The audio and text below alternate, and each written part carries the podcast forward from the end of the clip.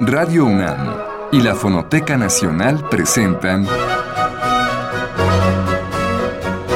Retrato Hablado, Segunda Época. Una serie a cargo de Elvira García.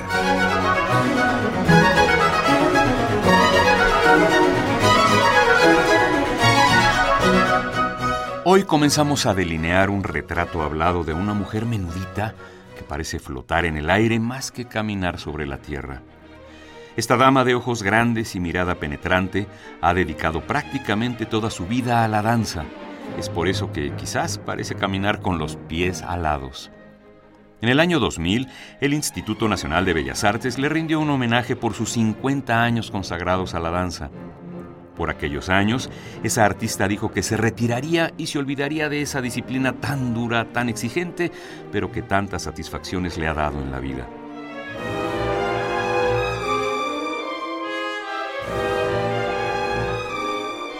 Pasaron los meses y los años y esta creadora no se retiró. Siguió enfrascada en esta que es su pasión y por la cual ha recibido innumerables reconocimientos a lo largo de medio siglo en la danza mexicana. El personaje al que nos referimos y que hoy está con nosotros en este espacio se llama Nelly Hapei. A esta gran mujer hoy le damos la bienvenida. A mí me gustaría remontarme más hacia aquellas primeras imágenes que usted como niña eh, guarda en su memoria. ¿Dónde nace? Nace en el Distrito Federal, pero ¿qué es lo que más recuerda de su casa o de su ambiente?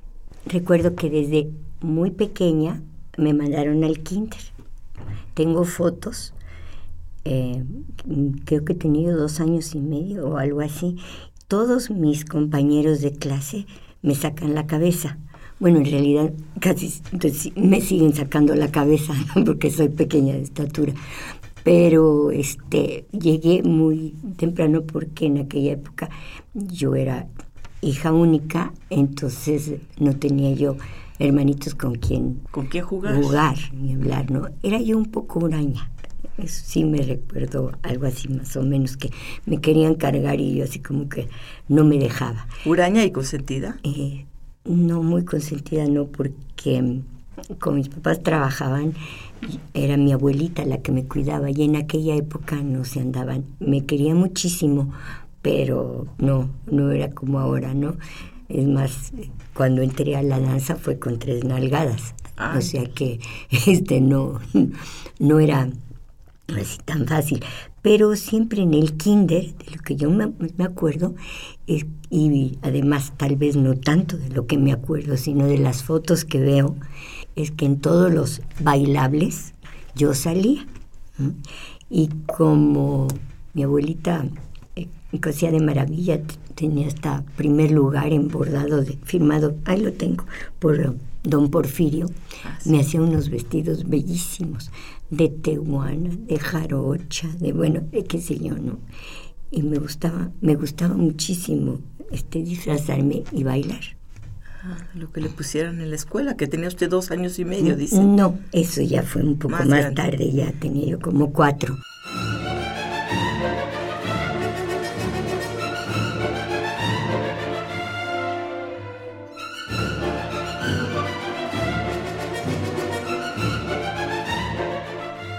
Nelly Japey nació en la Ciudad de México en 1930. Fue una niña que se crió en una familia interesada intensamente en todas las manifestaciones de la cultura, hecho que trajo como resultado que Nelly fuese a temprana edad observadora de los grandes espectáculos teatrales, musicales y dancísticos que llegaban al país provenientes del extranjero. Además, se formó en un hogar donde los libros tenían un lugar privilegiado y la lectura de ellos fue desde esa época y hasta el presente un alimento para su espíritu. Hablábamos hace un rato que su apellido es de origen holandés. Cuéntenos un poquito de sus papás. ¿Su mamá mexicana? Sí, sí, mi mamá mexicana. ¿De apellido Zamora? Sí, de apellido Zamora, exactamente. Bueno, mire usted, por ejemplo, una gente que yo tuve una gran influencia, creo yo, fue de mi abuelo mi abuelo paterno, que le encantaba escribir, le encantaba leer. Bueno, en la casa se leía mucho. Yo me acuerdo que la primera cosa que me dio mi mamá para leer fue este un libro sobre Tarzán, ¿no? Y yo me lo bebí. Pero después de ese siguió mamá con corazón diario de un niño. Y me acuerdo muy bien que cuando me lo entregó me dijo, mira, ya te iniciaste con Tarzán, ¿no? Bueno, me lo acabé rapidísimo. Pero ahora tienes que aprender que no todo en la vida se arregla con Tarzán y su cuchillito. Nunca, nunca se me olvidar eso. Se me quedó muy, muy grabado. Y este... Y pasó una historia muy triste, la de Corazón Diario de un Niño. Ni un niño, entonces lloraba yo y lloraba y lloraba y hasta sollozaba yo, pero, pero, pero me hizo mucho bien. Pero fue como, que, sí, abrirme un mundo, ¿no? Un mundo, una niña un tanto solitaria. Me encantaba estudiar, así, me gustaba leer. Y en la escuela era yo ratita de biblioteca, ¿no? De eso que... No es porque me gustara sacarme el primer lugar, que sí me lo sacaba yo, pero es que me gustaba saber, me gustaba saber, me gustaba indagar. Y tuve suerte de que en, mis primeros años, tal vez a partir de, puedo decir de lo que yo me acuerdo de cuarto año, me tocaron unas maestras excepcionales, no solo en lo que se refería a la materia, a las materias que llevaba yo, sino a su concepto de que la formación eh, conlleva muchas cosas que no solo se reducen a la materia. Entonces sí, realmente para mí ellas fueron así un, detonador. Y mi abuelo me acuerdo que eh, dibujaba bellísimo. Tengo todavía sus cuadernos de caligrafía, una caligrafía, ejercicios caligráficos, ¿no? Y este, y cogía mi mano, ¿no? Y me ayudaba, me encantaba hacer a mí, bueno, actualmente me encanta el arnudo y el otro día hasta yo me digo, yo creo que desde aquí lo saqué, ¿no? Porque todas esas lutas esas líneas redondas, ¿no? Iluminar. Curiosamente mi maestra, Miss Carmen, la de, la de cuarto, me fascinaba cuando me tocaba hacer, tenía yo que hacer mapas para colorearlos y dibujarlos y los esfumados y todo eso. El color, el color siempre me ha llamado mucho la atención. Me gusta muchísimo la pintura. No, no es que yo digo verla. Y este y un día me dijo, oye, ¿por qué siempre usas colores tan pálidos? ¿Por qué no te arriesgas más? Siempre son colores muy tenues, muy tímidos. ¿Por qué no? curioso, ¿no? Cómo se, se Y es que yo para unas cosas sí soy muy tímida. No parece, pero sí soy. ¿Cómo para cuáles? En general, por ejemplo, a mí luego cruzar un salón lleno de gente me, me cuesta mucho trabajo. Pedir algo me cuesta muchísimo. Sí, eso. Sin embargo, en lo mío, ¿no? Este, para viajar no soy tímida, ¿no? Entonces, de alguna manera este, me las arreglo muy bien. Y naturalmente, después con la vida misma, pues se va forjando otro carácter, ¿no?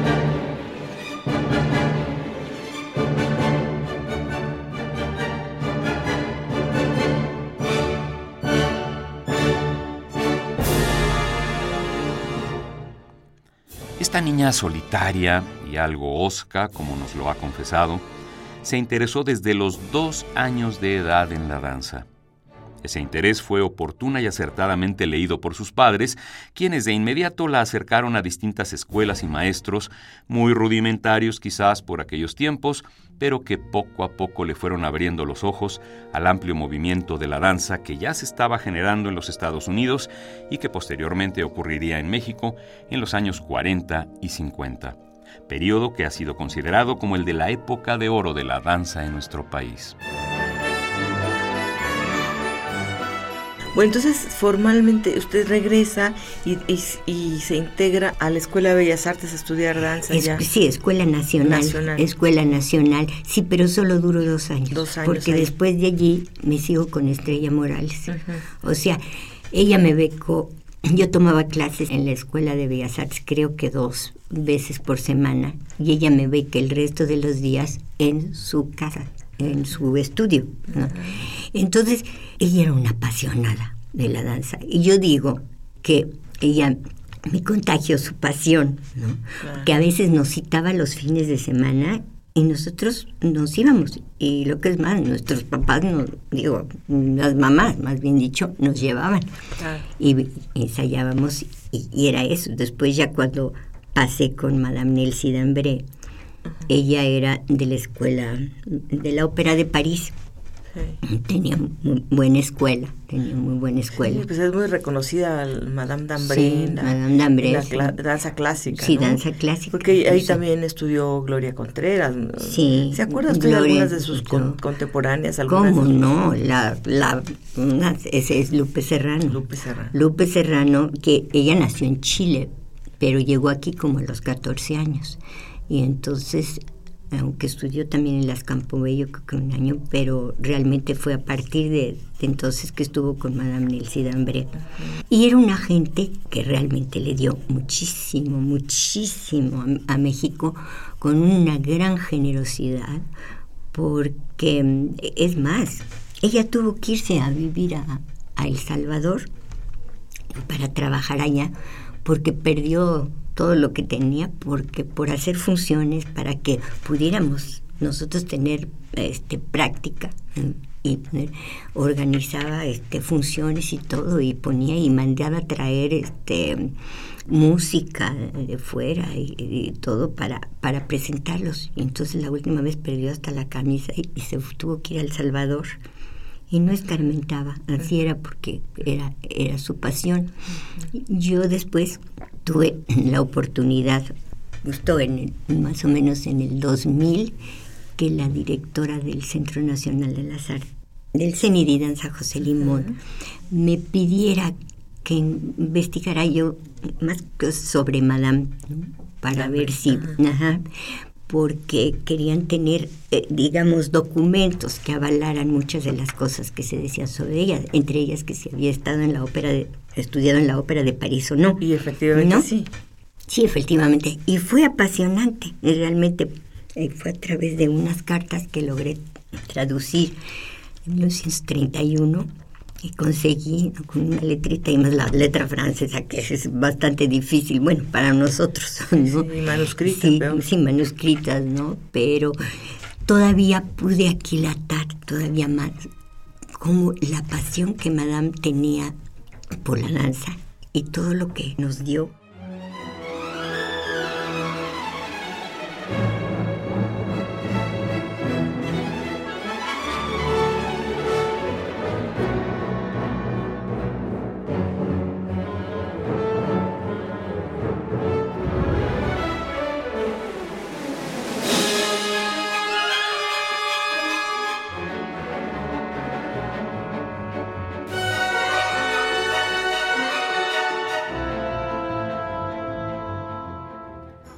Nelly Japey ha recorrido un largo camino realizando todas las tareas que el campo de la danza permite. Ha sido bailarina, directora y fundadora de varias compañías. Maestra formadora de más de tres generaciones de bailarines, también ha sido creadora de vestuario y se ha acercado sin duda a la escenografía. Pero el trabajo que más intensamente ha realizado es el de la coreografía, por el cual recibió premios y diplomas como el del Festival Nacional de Escuelas de Cuba, y el premio Guillermina Bravo por trayectoria profesional.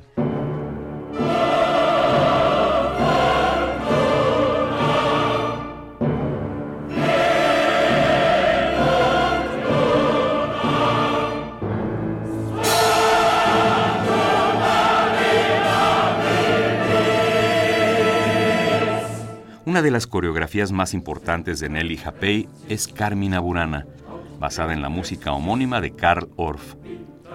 Esta obra fue una producción especial para la edición número 11 del Festival Internacional Cervantino en el año de 1983. Más de 20 años después de haber sido creada, esta coreografía sigue siendo considerada una de las de mayor éxito en la historia de la Compañía Nacional de Danza. Todavía hoy se recuerda que recibió 11 telones en el Palacio de Bellas Artes y 12 en el Festival Cervantino. Este es simplemente un caso extraordinario en toda la historia de la coreografía mexicana.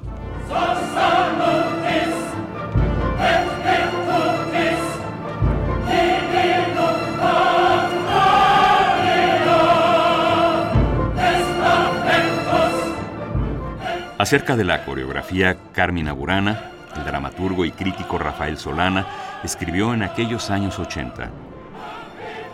Con esta creación suya, Nelly ha aportado algo de gran valor al mundo de las artes. Un triunfo que galvanizó al mundo en un teatro casi lleno, expectante, pues daban ya por descontado el éxito triunfal quienes recordaban la función de estreno de la magna obra. El crítico y bailarín Raúl Aguilar dijo al ver la Carmina Burana creada por Nelly Japey, no solo demuestra un manejo ingenioso del dibujo coreográfico aplicado al argumento, sino también un profundo conocimiento de las posibilidades de cada uno de los integrantes de la Compañía Nacional de Danza. Con Madame Dambré, ¿qué hace? Usted ya en ese momento ya estaba clarísima que quería ser bailarina. Ah, no, sí. Yo desde los 12, porque me acuerdo que a los 12, sí, a los 12 me preguntaron que, bueno, que quería yo estudiar, que quería yo seguir. En su casa le preguntaron. Sí, y pues yo dije que, que baile, ¿no?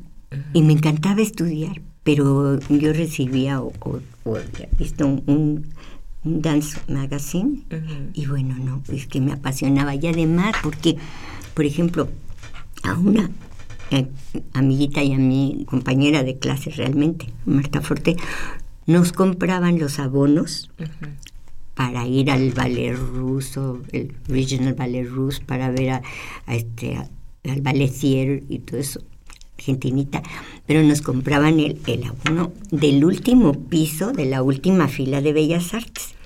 Y ahí íbamos nosotros, teníamos como 11 años, y nos íbamos solas porque nuestros papás trabajaban. Entonces eh, mi mamá después nos recogía al final de la clase, pero nos veíamos toditita la temporada, ¿no? me acuerdo que una vez por poco me voy a una coladera al salir de Bellas Artes por hacerle a mi mamá las sentadillas esas de los del, baile ruso en, en, bodas de Aurora, la primera vez que la vi, ¿no? Entonces todo eso, a mí me llevaban mucho a ver cosas y también me fui a la, a la Argentina, ya está ya más grande, pero de todas maneras, a la Argentinita a Ana Soclo. Ahí sí me quedé dormida en la butaca. Y después, bueno, quise muchísimo a Ana, ¿no? Después cuando trabajé con ella y todo. Pero me acuerdo que el primer concierto, en mi casa vieron Zócolo y le sonó así como ruso. entonces dijeron que la de gustar y me llevaron. Estaba yo muy chiquita, tendría como nueve, diez años y me quedé dormida en la butaca. Claro, porque además la obra de Ana sí, Sokolow era, no, y sí me acuerdo, mire, me acuerdo que veía yo correr para un lado y correr para otro. Ese es, ese es así, es como el recuerdo que, que yo tengo, pero sí, la danza moderna o contemporánea sí es para más, más, más, grande, sí.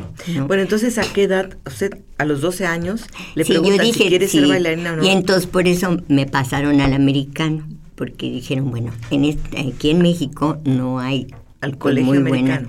sí, al colegio americano. No hay muy buenas escuelas de, bueno, de danza clásica. Entonces, si lo vas a hacer, bueno, pues hay que tratar que lo hagas lo mejor posible. Entonces ya, acabando de cumplir 16 años, me mandaron a Los Ángeles. Sí, allá fui porque había una... Se suponía que eran familiares, no eran familiares, pero si no eran, se veían así como de la familia. Yo fui, a mí no me podían pagar una escuela de, digo, de interna. Y además qué bueno, porque realmente yo lo que iba era por, por la danza. Por la danza. Bueno, entonces usted se va a Estados Unidos ya con la firme eh, convicción de, estudiar danza de manera muy, muy formal.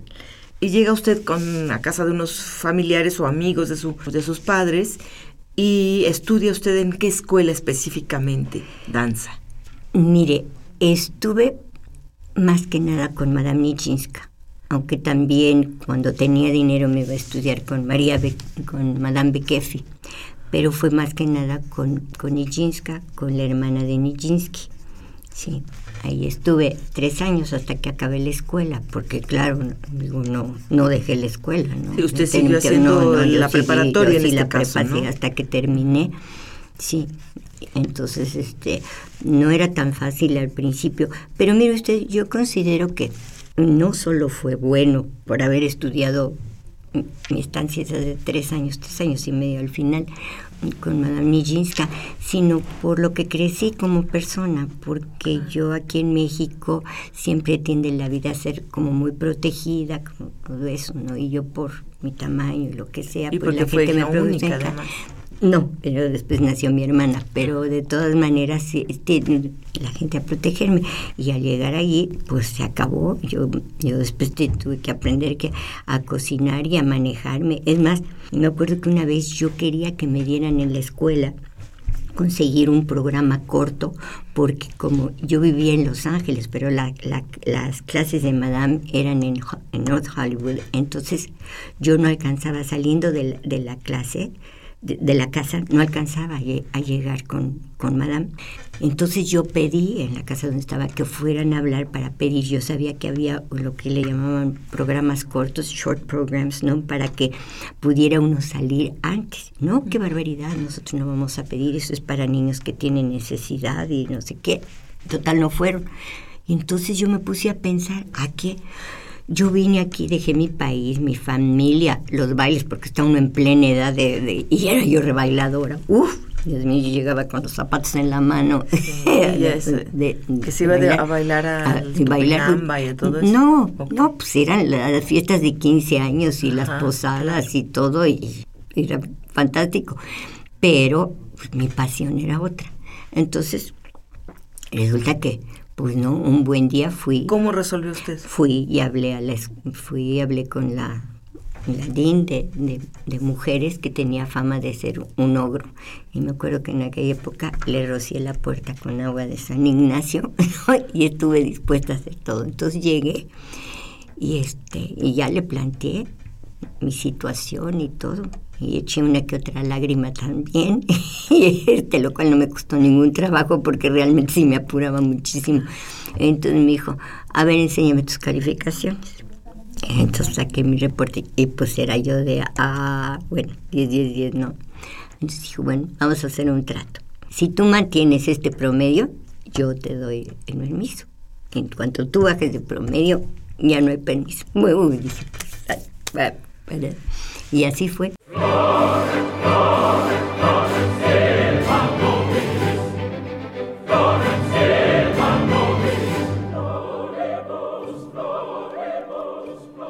A Nelly Japey no le tocó una vida fácil. La suya fue siempre la de una niña y una joven que tuvo que hacer un segundo esfuerzo para lograr sus objetivos, no solo dancísticos, sino personales y sociales su formación en el mundo de la danza y la coreografía, corrieron paralelos a su crecimiento como un ser humano que tuvo que valerse siempre por sí mismo para conquistar sus objetivos. Sus logros en la danza y en la formación de bailarines enorgullecen al país.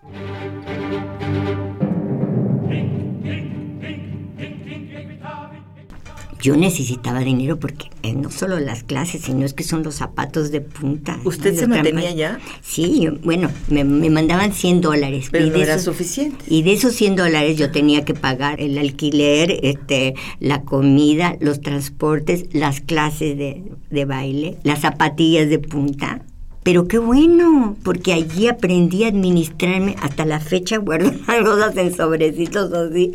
¿Por qué? Porque yo sabía que yo no podía pedir y entonces se organiza uno, ni modo. Es decir, que todo este, este viaje, estos tres años en Estados Unidos, le sirven no solo para formarla como bailarina, sino como ser humano, como, como mujer madura. Claro, digo, de, alguna manera enfrentarme a la vida, digo, hasta acabé doblando a la pata pascual, porque un día un, un amigo de la familia me dijo, tenía yo la voz muy aguda. ¿No? Y entonces me dijo, oye, ¿no quieres trabajar en los estudios Disney? Y dijo yo, pues ¿cómo? Me dice, no, fíjate que tenemos que doblar a la pata Pascual. ¿No quieres doblar a la pata? Y yo dije, pues, pensé, si me pagan, pues me canso, ¿no? Si me hagan la prueba y si la paso, pues sí, me hicieron la prueba y pasé. Tenía la voz muy, muy, muy aguda, muy delgadita, muy aguda. Y entonces la pasé y pues yo feliz doblando a la pata pascual. ¿Y de, qué, película dobló a la pata pues eran unos de esos cortos, de, unos cortos. Es más, tengo ahí mi notificación cuando ya debía yo pasar a cobrar mi sueldo. Y me acuerdo que le dije a Chris, la dueña, mira, este, tengo que ir aquí y como ella no tenía mucho que hacer, tenía tiempo y yo dije, me va a llevar. Y me dijo, ah, sí, cómo no, mira, vas, tomas este camión, te bajas en tal parte, de ahí tomas este otro y llegas, ¿no? Y entonces yo me sentí, me dije, ay, cómo no me ayuda. Pero ahora yo doy gracias, porque yo aprendí a valerme por mí misma. Y eso tiene un valor, porque mire, no basta el tener el talento que se tenga y que le guste a uno.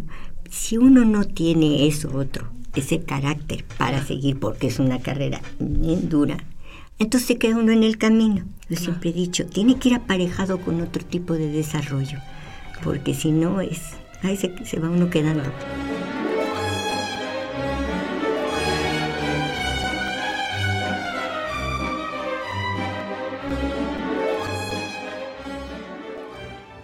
Esta fue la primera parte de la serie dedicada a la bailarina y coreógrafa mexicana Nelly Japey.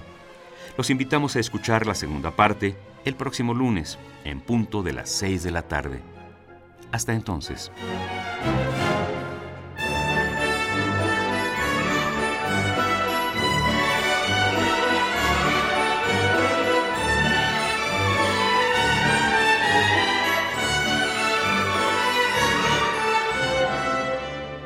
Participamos en este programa en la grabación Miguel Ángel Ferrini, montaje de Miguel Ángel Mendoza, en la producción Liliana Reyes e Isela Villela, en la conducción Juan Stack.